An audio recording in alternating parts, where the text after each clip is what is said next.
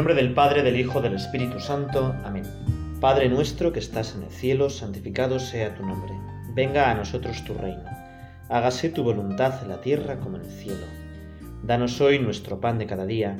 Perdona nuestras ofensas como también nosotros perdonamos a los que nos ofenden. No nos dejes caer la tentación y líbranos del mal. Amén. Bueno, hoy vamos a nuestro tema de meditación, de oración contigo, Señor, es tu vida oculta, esos 30 años que pasaste escondido, pues parte muy pequeño en Belén, luego en Egipto, luego en Nazaret. Suelo preparar estas meditaciones, pues como casi todas las cosas, ¿no? Mirando a Google. Y cuando he puesto vida oculta, eh, lo primero que he visto, lo primero que me salía es una película que quizás has visto, que se llama así, Vida Oculta. Pero no es de nuestro Señor Jesucristo. Vida Oculta es la historia de un alemán, Franz Jagestatter, o algo así se debe decir, casado, con cuatro hijas, y bueno, pues él, toda la, es una película bastante larga. Yo mm, me parece que de las películas que se han estrenado últimamente, que se estrenó poquito antes del confinamiento, pues es de las que merece la pena y que se podría hacer un videoforum pues muy bueno, ¿no? Y tiene que ver con la vida oculta del Señor. Eh, precisamente el título, este, bueno, este, este, la primera parte de la película, pues es muy bonita, los Alpes, vivía eh, allí perdió los Alpes, eh, pues cuenta un poco la sencillez de la vida, mm, pues del campo, pero también lo bonito de tener hijos, lo bonito del matrimonio, una vida oculta, muy agradable a Dios, sin hacer nada especial, ¿no? Y eso es el pórtico de la segunda parte de la película, que, bueno, pues cuenta ya pues las tensiones que tiene con el Tercer Reich y cómo pues es martirizado y es eh, beatificado por Benedicto XVI, ¿no? Y me parece que, que es un buen prolegómeno porque nuestra vida, como la de Jesucristo también es una, y la de este santo, pues durante mucho tiempo también es una vida oculta. ¿eh? Hacemos cosas muy normales, muy corrientes, no tenemos grandes cosas heroicas. Yo creo que ninguno de los que me estáis escuchando pues va a pasar al libro de oro de la historia. Es una vida pues como muy normal y tenemos el peligro de que lo normal, lo cotidiano, lo ordinario se convierta en mediocre, en cutre, en, bueno, pues de ¿qué más da, no? Y no es así. Fijaos que meditar la vida oculta de Jesucristo en el fondo es meditar que Jesucristo, el 90% de su vida, de 33 años, 30, tuvo una asistencia pues muy normal. Y nos puede venir muy bien porque yo también pues tengo una asistencia muy normal. Y Jesucristo en esos 30 años también estaba salvando el mundo, también estaba haciendo redención, ¿no? Y por eso, pues en el día de hoy, pues vamos a pensar y vamos a, intentar meditarnos en ese misterio de esos 30 años.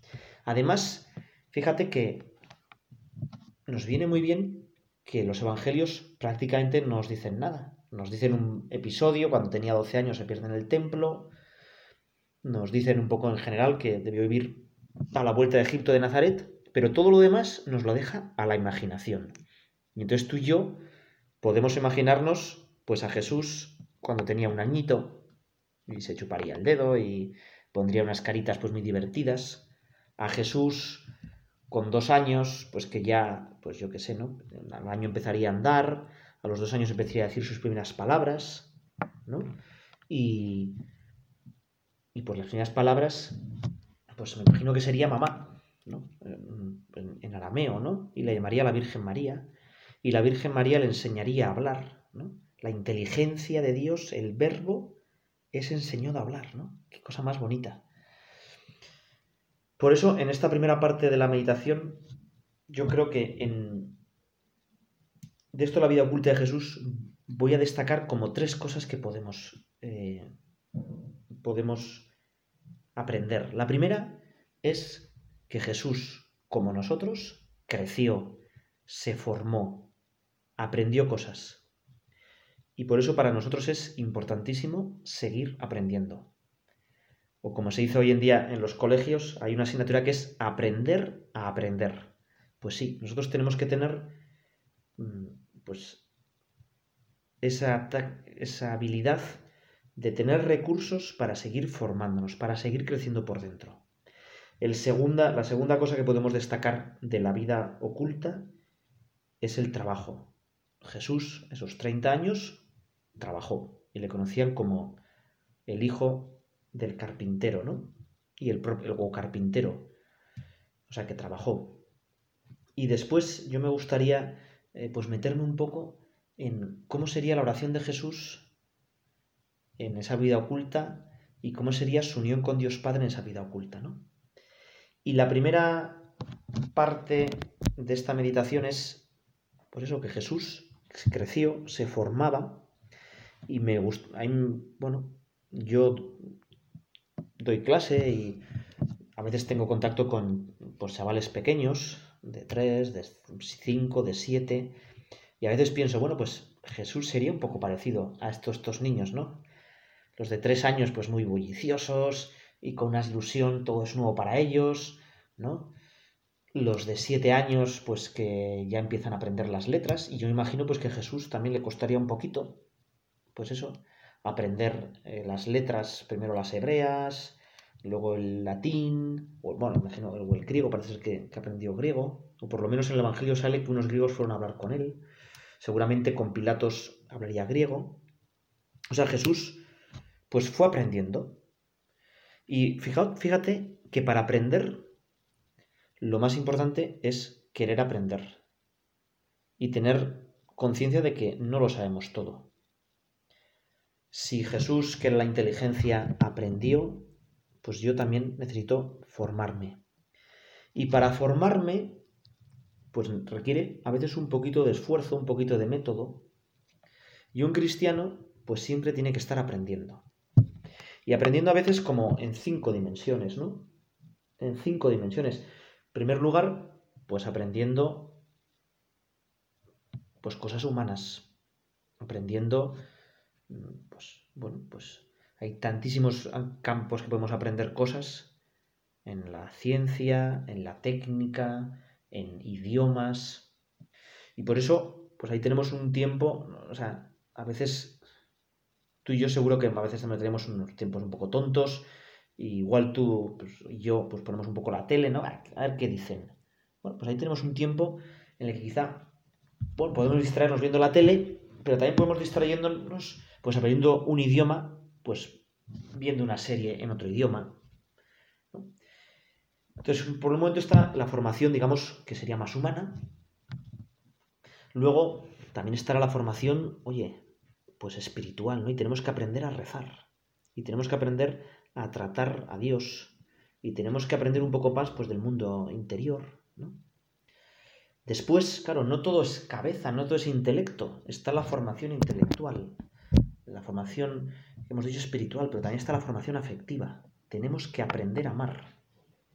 Tenemos que aprender cómo son nuestros sentimientos y a que nuestras pasiones sean reguladas por la razón y a que no todo sea afectividad. tenemos otro campo, ¿no? Y, y hay pues múltiples herramientas también para esta formación afectiva, ¿no? Formación intelectual, afectiva, espiritual.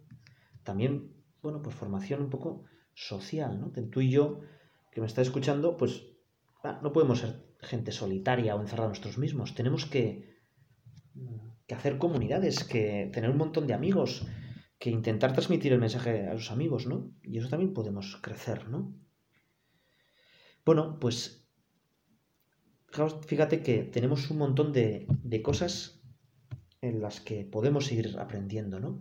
Decían que Sócrates, cuando le condenaron a muerte, eh, cuando condenaron a muerte, empezó a tocar un instrumento, creo que era la flauta, y estaba ahí intentando aprender a tocar la flauta, y le dicen, pero ¿por qué aprendes la flauta si tal te queda un día de vida? Y dice, da igual, también merece la pena, ¿no?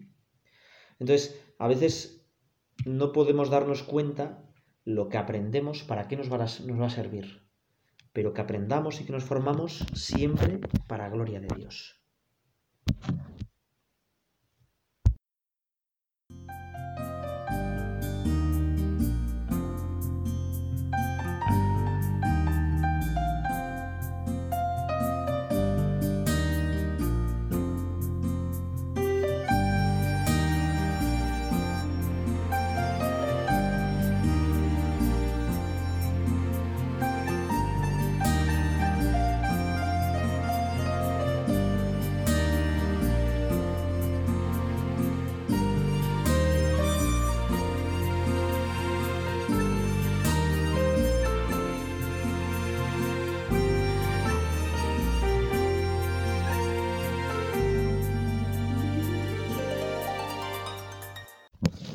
Vida oculta del Señor. Estamos meditando pues, en esos 30 años que Jesús pasó oculto, ¿no?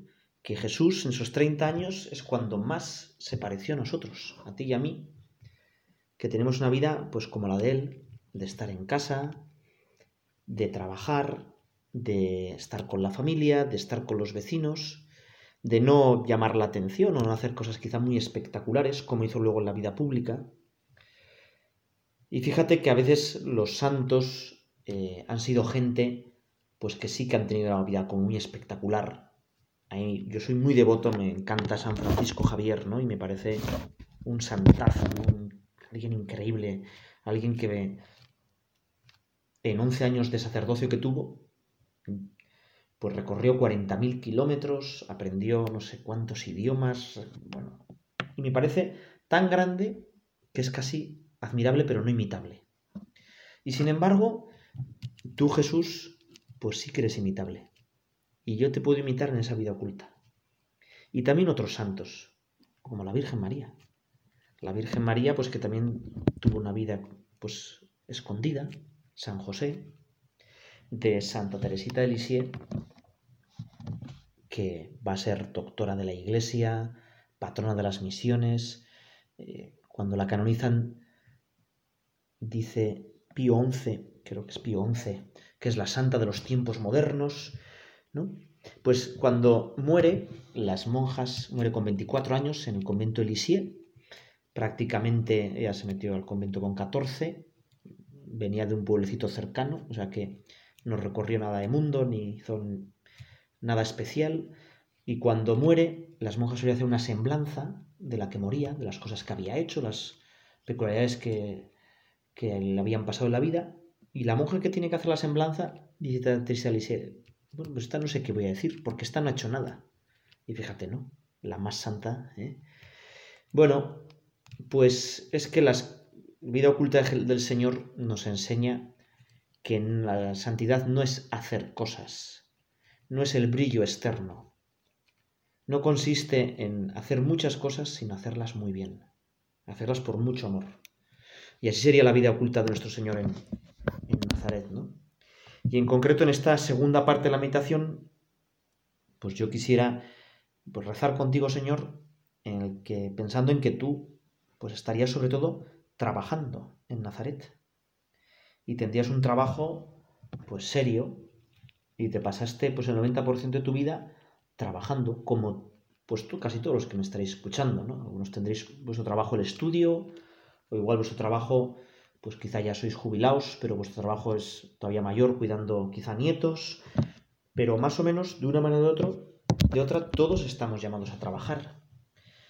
Y con esta, estos 90%, de tu vida, estos 30 años de tu vida trabajando, lo que nos enseñas es pues que el trabajo no es una maldición, no es un castigo o es algo horrible y que tampoco el fin del trabajo, el fin último del trabajo es ganar dinero y ya está, ¿no? Y con ese dinero luego hacer cosas buenas. Hay una anécdota muy, famosa que quizá la has oído. Esto es tres canteros que estaban allí trabajando la piedra.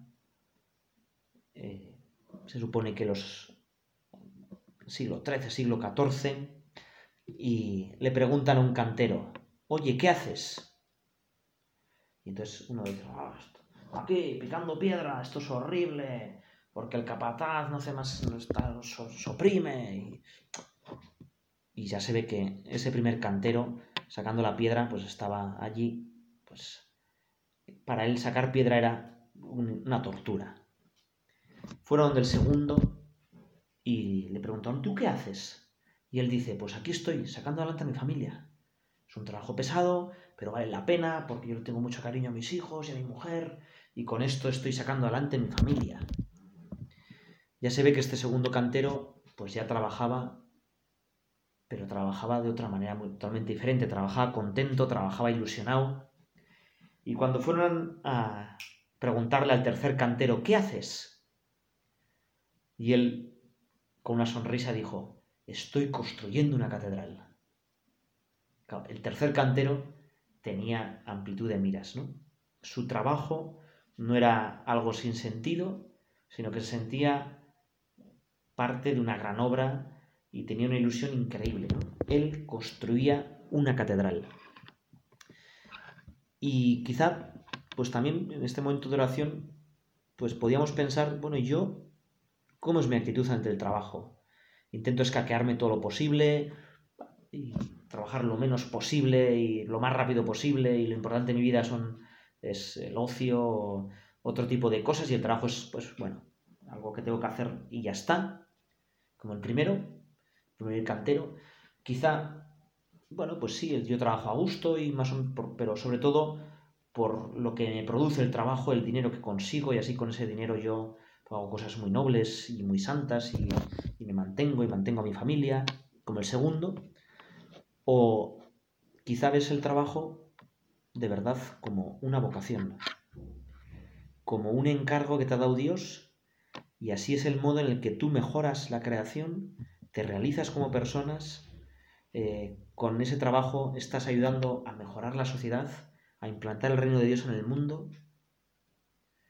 Y fíjate que aquellos que tenemos la suerte de pensar que nuestro trabajo es una vocación, bueno, pues todo nos cuesta un poco, ¿verdad? Nadie nos gusta levantarnos, preferiríamos estar tumbados en el sofá, pero trabajar en un trabajo como vocación implica que te gusta lo que haces, que te sientes encajado, que sabes que Dios te ha llamado a esto.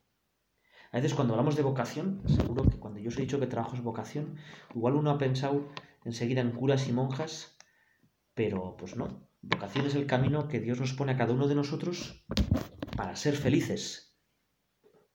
Y siguiendo ese camino, yo tengo las actitudes mejores y las habilidades para que en, ese, en aquello donde Dios me llama, yo soy feliz y me desarrollo como persona.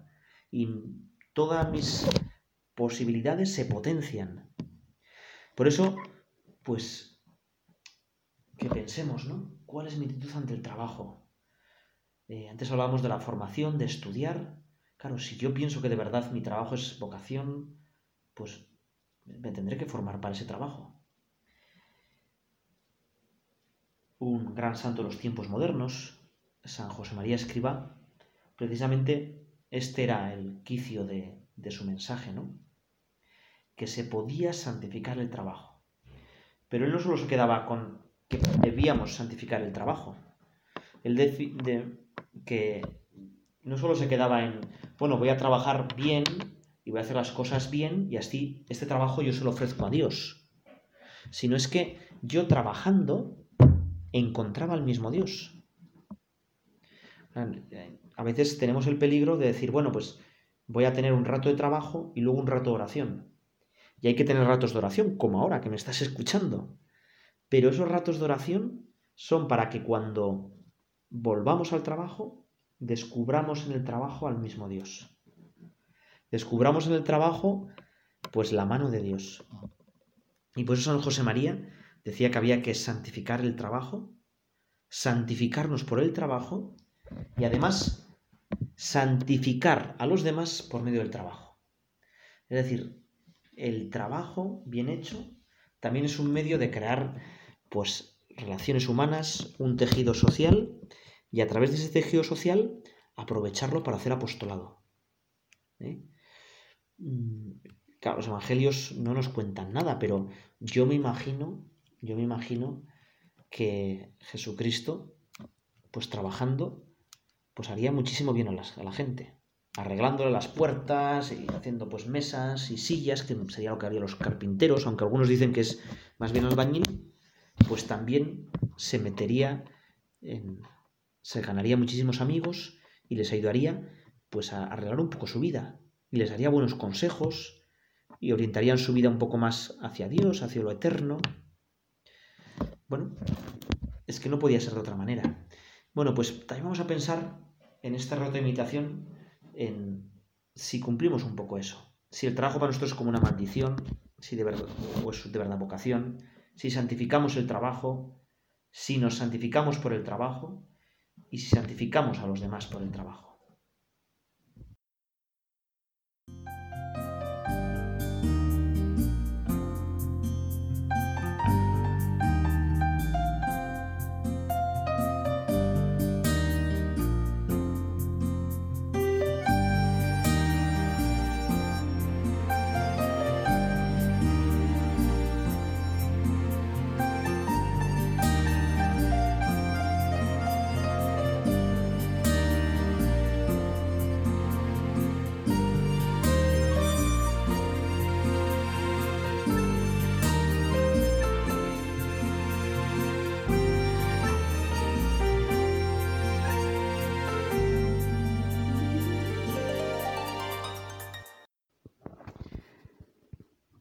Hemos hablado ya de la vida oculta del Señor en dos aspectos, la formación, el trabajo, pero ahora me gustaría pues que tú y que yo pues nos adentráramos todavía en una dimensión me parece más bonita de la vida oculta, ¿no?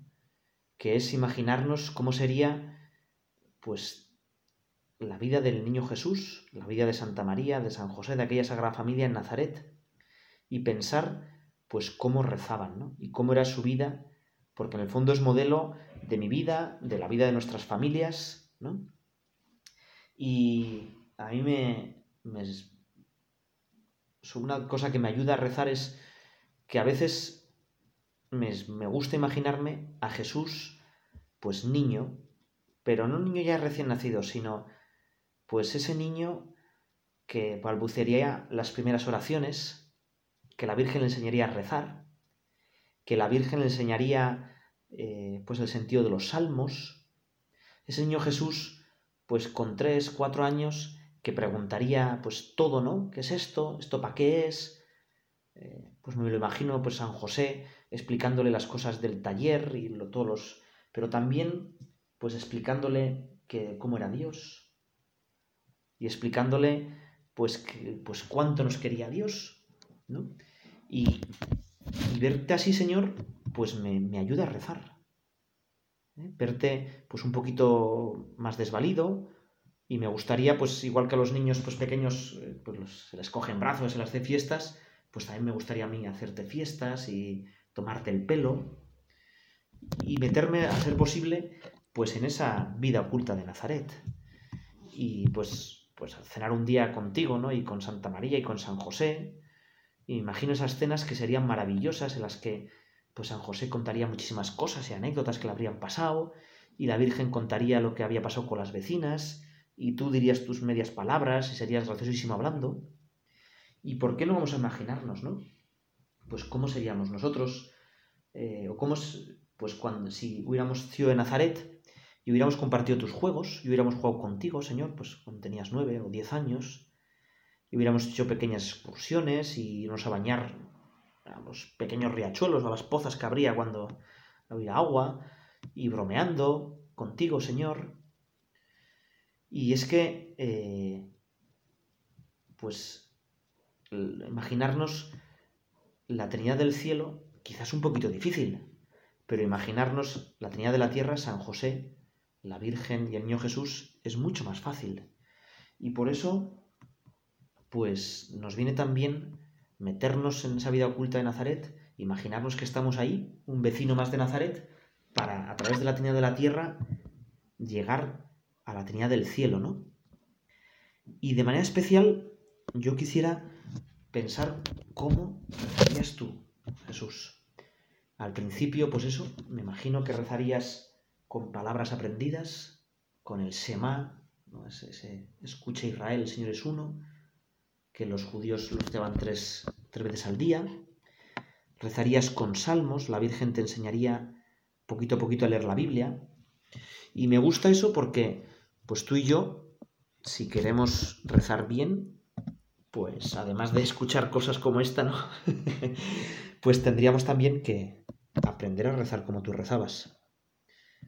Y una forma de rezar muy buena, fantástica, es, pues oye, rezar oraciones de toda la vida, el Padre Nuestro, el Ave María, salmos de la Biblia, pero pensándolas, dándole sentido.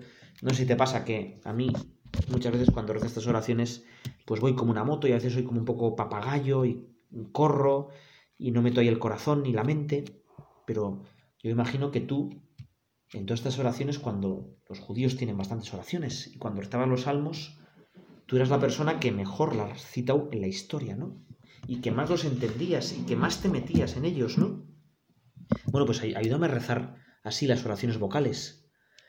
Pero además de las oraciones vocales, pues tú harías un montón de diálogo con tu Padre.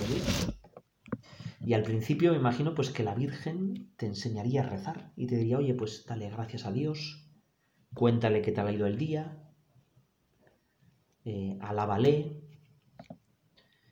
ahora cuéntale qué vas a hacer el día siguiente. Y pues yo también quisiera pedir a la Virgen María que a ti y a mí nos enseñe a rezar. A veces con cosas pues muy sencillas, igual que a un niño pequeño, a Jesús pequeño, la Virgen María, me con tres años ya la habría empezado, o antes igual a enseñar a rezar, pues que tú y que yo seamos niños pequeños y que la Virgen María nos enseñe a rezar. Y luego, pues tú mismo, claro, pues habrías empezado un diálogo increíble que solo nos podemos asomar un poquito con tu Padre Dios, ¿no? Y le contarías todo y estabas totalmente unido. Nos dicen los evangelios que tú sacabas tiempo para rezar y cuando tenías mucho trabajo, pues que te ibas, levantabas muy de mañana, o después del milagro de la multiplicación de los panes, a pesar de que estarías molido porque habías estado todo el día predicando, luego ese gran milagro se había hecho tarde, despides a los apóstoles y tú te vas al monte a rezar. Jesús sacaba tiempo para rezar y sacaba tiempo de intimidad con Dios.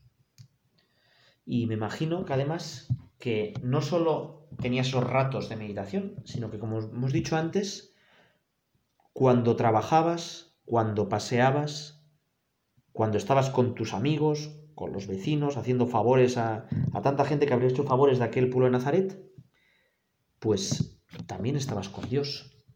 Y por eso hoy también te queremos pedir pues que sepamos ver a Dios en, lo, en las cosas, que sepamos ver a Dios en la naturaleza.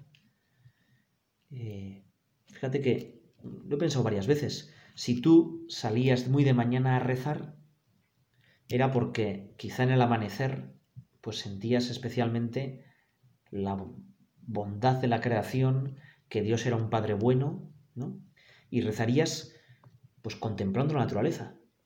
Y quizá a ti y a mí nos puede venir bien también pues de vez en cuando rezar contemplando la naturaleza ¿no? y decirle, gracias Señor, qué bien pues me has creado, qué bien has hecho el mundo, muchísimas gracias. Y me imagino que, bueno, pues tantas veces rezarías pues viendo situaciones difíciles, eh, pidiendo por gente que lo estaba pasando mal, intercediendo por ellos. Eh, bueno, entonces también veías a Dios en las situaciones de la vida, en las diferentes eh, cosas que le pasaba a la gente. Y tú y yo, pues también tenemos que aprender a rezar así, ¿no? Había lo mismo, también un santo decía que muchas veces cuando leía el periódico se metía en oración. Y esas noticias que las leía, las leía, pero enseguida el alma se le iba a Dios. Y quizá problemas y cosas que ponían ahí le servían para dar gracias, pero sobre todo para pedir, ¿no? Bueno, pues tú y yo también tenemos que, que tener ese tipo de oración, ¿no? los santos, pues muchas veces en esto sí que se te han parecido. ¿eh? Y en cosas pues muy tontas, ven la... Muy tontas, o que a nosotros nos parecen muy tontas, ven la mano de Dios. Bueno, pero nosotros algo parecido. Y así tú ya hacías el cielo y la tierra. Aquella aldea de Nazaret, con tu presencia era ya el cielo. Bueno, ¿y tú quisiste estar ahí en Nazaret? Treinta años. Treinta años de tu vida, esa aldea Nazaret era el cielo. Pero ahora quieres que mi corazón, que cada uno de nosotros, sea tu cielo. Igual que estuviste escondido pues 30 años en Nazaret, quieres esconderte en mi corazón. Y solo me pides que yo te abra la puerta. Pues acabando estos 30 minutos de oración, pues vamos a pedirle al Señor que de verdad eh, Él nos enseñe a rezar. Que de verdad Él nos enseñe que en el trabajo también tenemos que encontrar a Dios y hacer del trabajo nuestra vocación. Y luego que nos enseñe a rezar, ¿no? a meternos en, en su corazón y que en nuestro corazón sea el cielo. Que Él nos enseñe a tener pues ese trato tranquilo, amigable que tenías con, con todos. Que nos enseñe de verdad que su vida oculta encontremos tesoros y que en su vida oculta, que sí que la podemos imitar, Él nos ayude a parecernos cada día más a Él. Dios te salve María, llena eres de gracia, Señor es contigo, bendita tú eres entre todas las mujeres y bendito es el fruto de tu vientre Jesús. Santa María, Madre de Dios, ruega por nosotros pecadores, ahora y en la hora de nuestra muerte. Amén.